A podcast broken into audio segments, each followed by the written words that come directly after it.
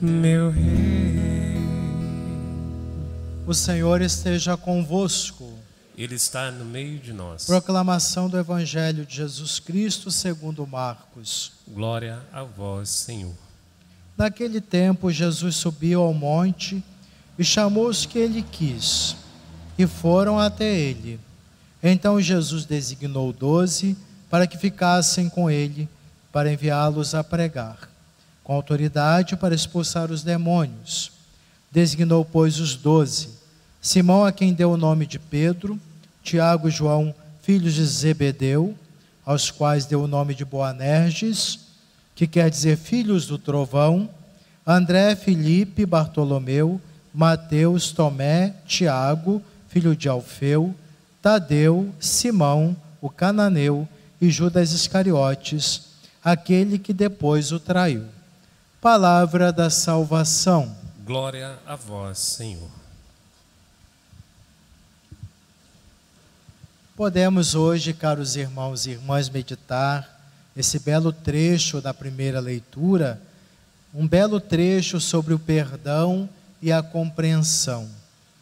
Davi é escolhido por Deus para ser o novo rei de Israel. Cresceu no coração de Saul a inveja e o ciúme, e por isso ele se comporta de uma tal forma que tenta destruir Davi.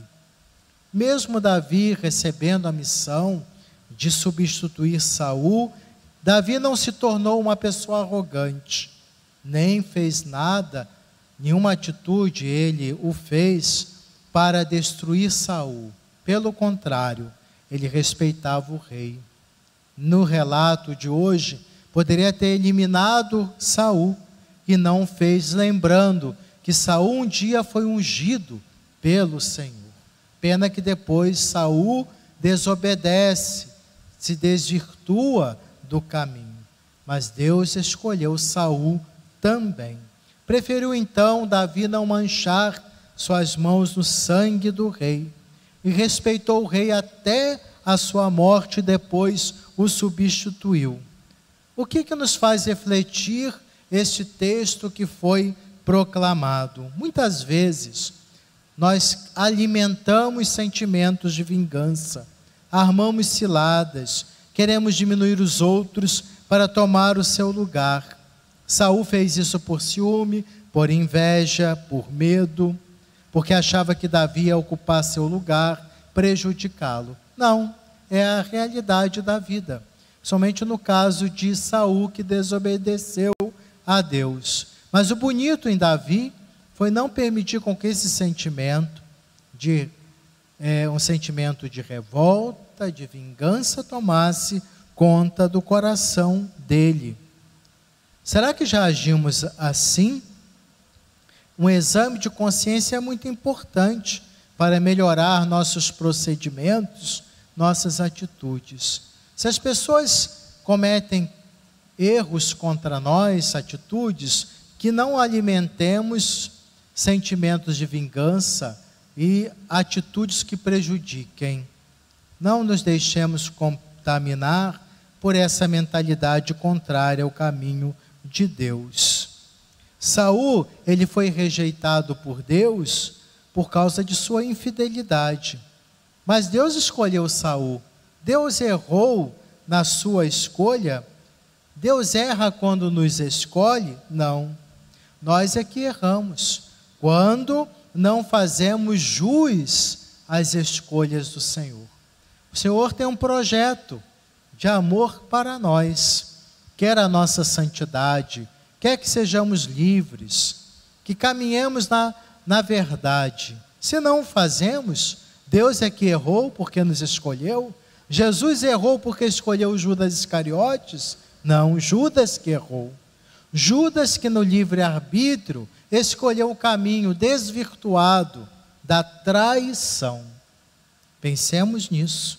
Somos escolhidos por Deus para um caminho de justiça, fraternidade, de santidade. Esse é o caminho que nos propõe o Senhor. A escolha de Deus é essa. Nós é que devemos corresponder.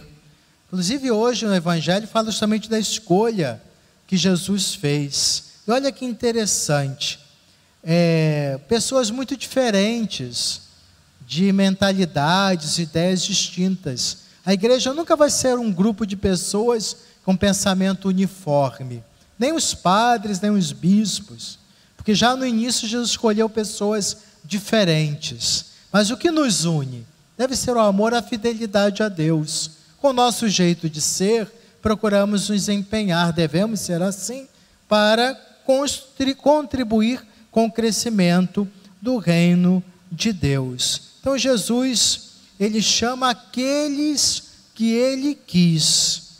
Liberdade da escolha de Deus. Todos pelo batismo somos chamados a nos tornar discípulos e missionários.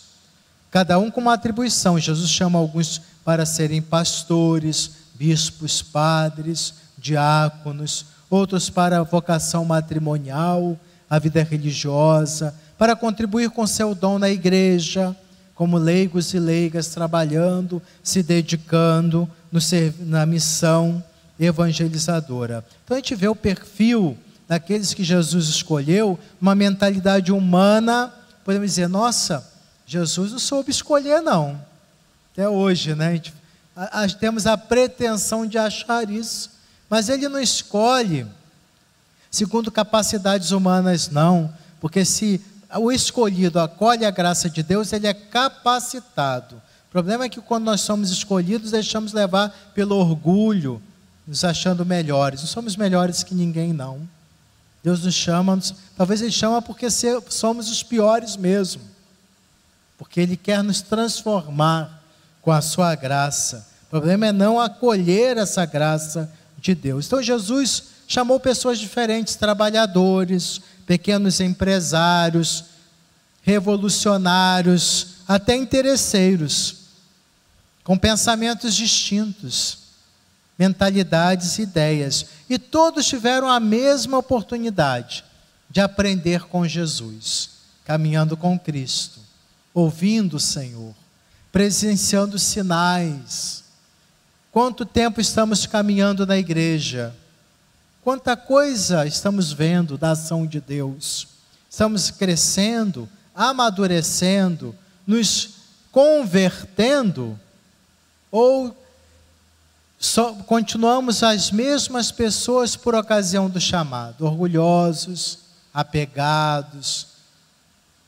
Precisamos então reavaliar nossa vida.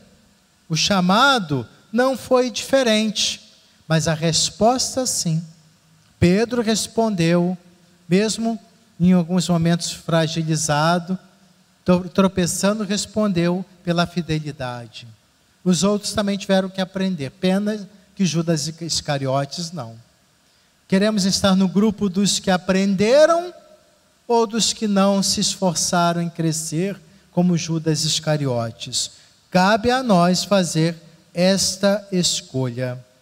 É a missão da igreja Vamos honrar nossos compromissos. Quem é ministro, ministra, padre, bispo, diácono. Honrar nossos compromissos com Deus, para que possamos corresponder ao chamado do Senhor. Isso só acontece na humildade. A grandeza da ação de Deus em nossa vida. Senão a gente desvirtua tudo ocupa uma função na igreja e começa a querer se prevalecer, atrapalha a caminhada da igreja e se torna um traidor do evangelho. Não sejamos traidores, mas servidores que buscam a conversão, tropeçam, mas se levanta, procura caminhar na fidelidade, na perseverança, segundo os desígnios do Senhor. Essa é a proposta que nos coloca hoje a reflexão do Evangelho, da, da primeira leitura, refletir sobre a nossa vocação chamada de Deus e como nós estamos respondendo. Amém.